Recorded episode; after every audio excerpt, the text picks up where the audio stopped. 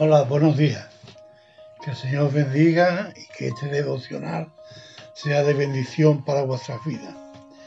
En esta mañana quisiera poner un título al devocional. Se llama La boca del justo. Dice en Proverbio 10:11, manantial de vida en la boca del justo. Pero la violencia cubrirá la boca del impío de los impíos. Ahí vemos, como dice la palabra de Dios, que manantial de vida es la boca del justo.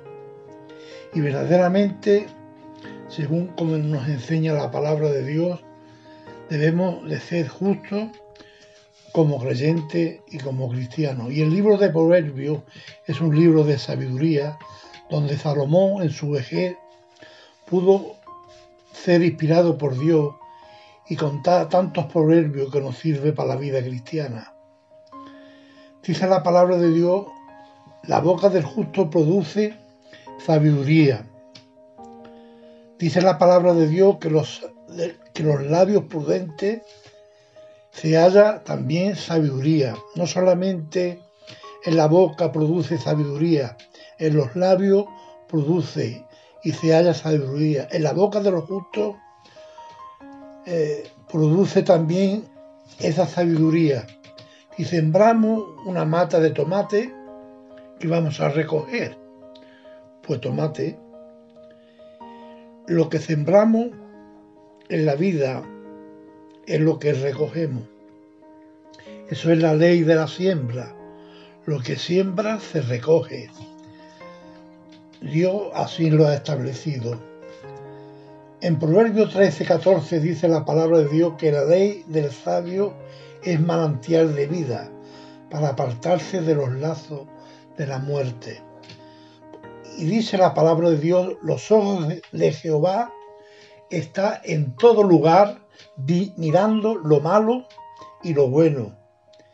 También dice la palabra de Dios que el corazón del sabio hace prudente su boca y añade gracia a sus labios.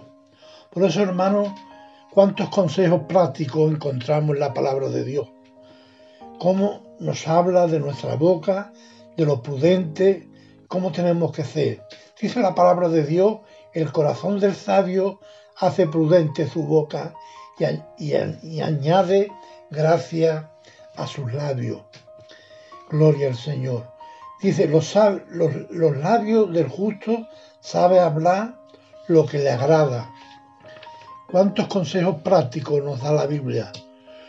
Nos, nos conviene que salga de la misma boca bendición y maldición. Es como dice Santiago, como una fuente puede dar a la vez agua amarga y agua dulce. Eso no puede ser. De nuestra boca no puede salir eh, maldición, sino tiene que ser siempre bendición, como dice en Santiago 3.10. La sana lengua, dice la Biblia, es algo de vida. La lengua apacible es un algo de vida.